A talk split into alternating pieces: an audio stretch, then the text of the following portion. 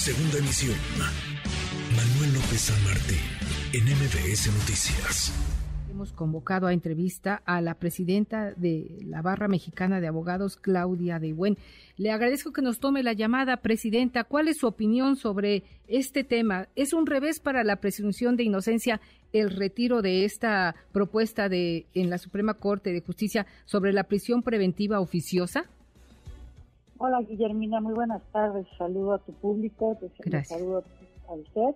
Mire, pues sí, sí es una. El, tema este no se planteó conforme al, digamos, al criterio de todos los ministros y sí quedan dudas importantes sobre si la Suprema Corte puede interpretar o no una, un artículo constitucional y declararlo inconstitucional porque en sí mismo es contradictorio, por ejemplo, con el artículo primero, ¿verdad?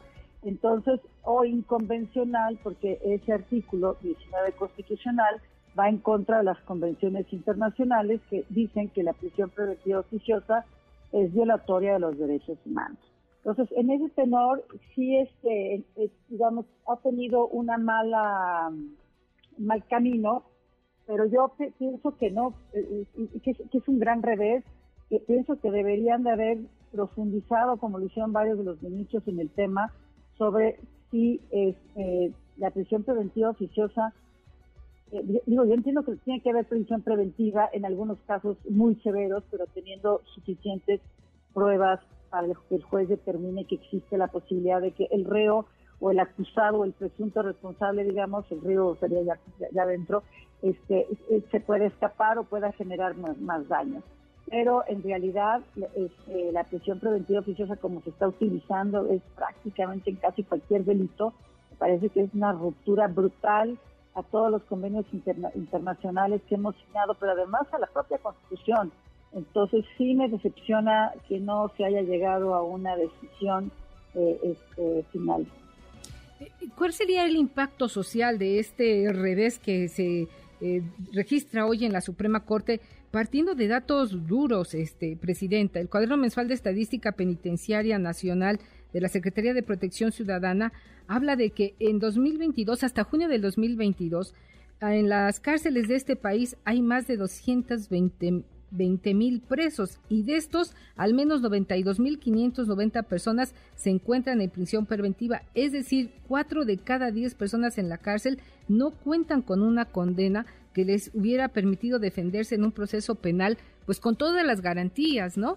¿Qué pasa con estas más de 220 mil personas que están en la cárcel y estos 92 mil pues que esperan una sentencia. Yo hace unos días veía un caso de una señora que está detenida, que lleva 14 años en la cárcel, que no se le ha dictado sentencia, pero que de acuerdo al delito por el cual fue procesada, su pena hubiera sido de 8 años y ahorita ya lleva 14. ¿Cuál es el impacto social de, esta, de este revés que se registró hoy en la Suprema Corte?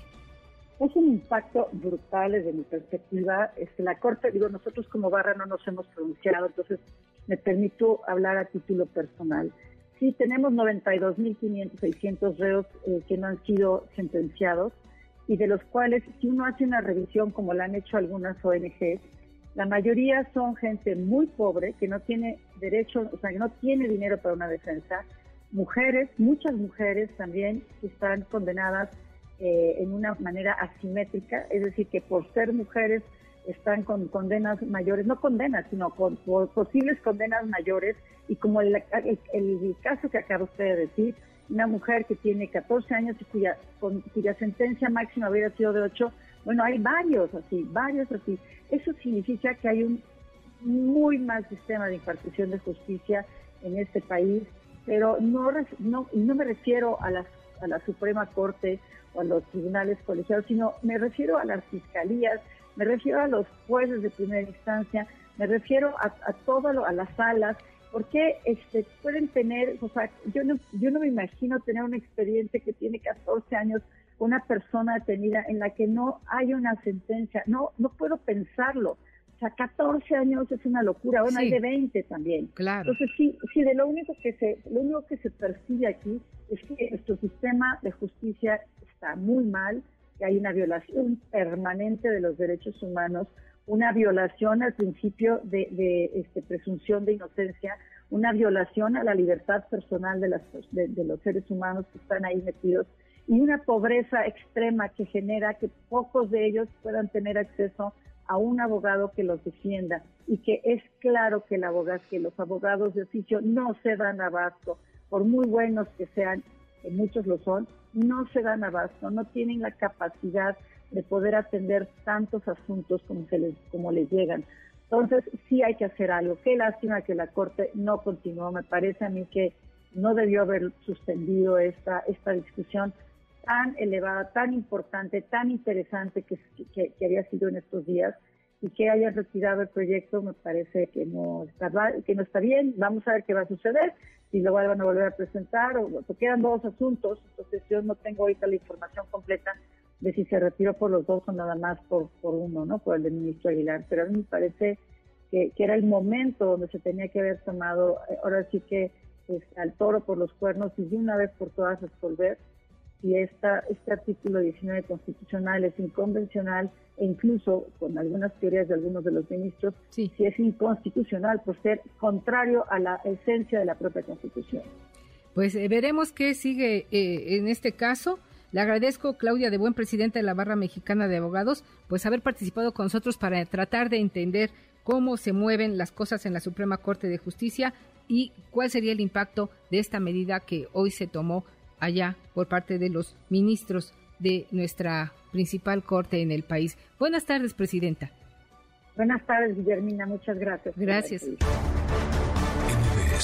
Noticias.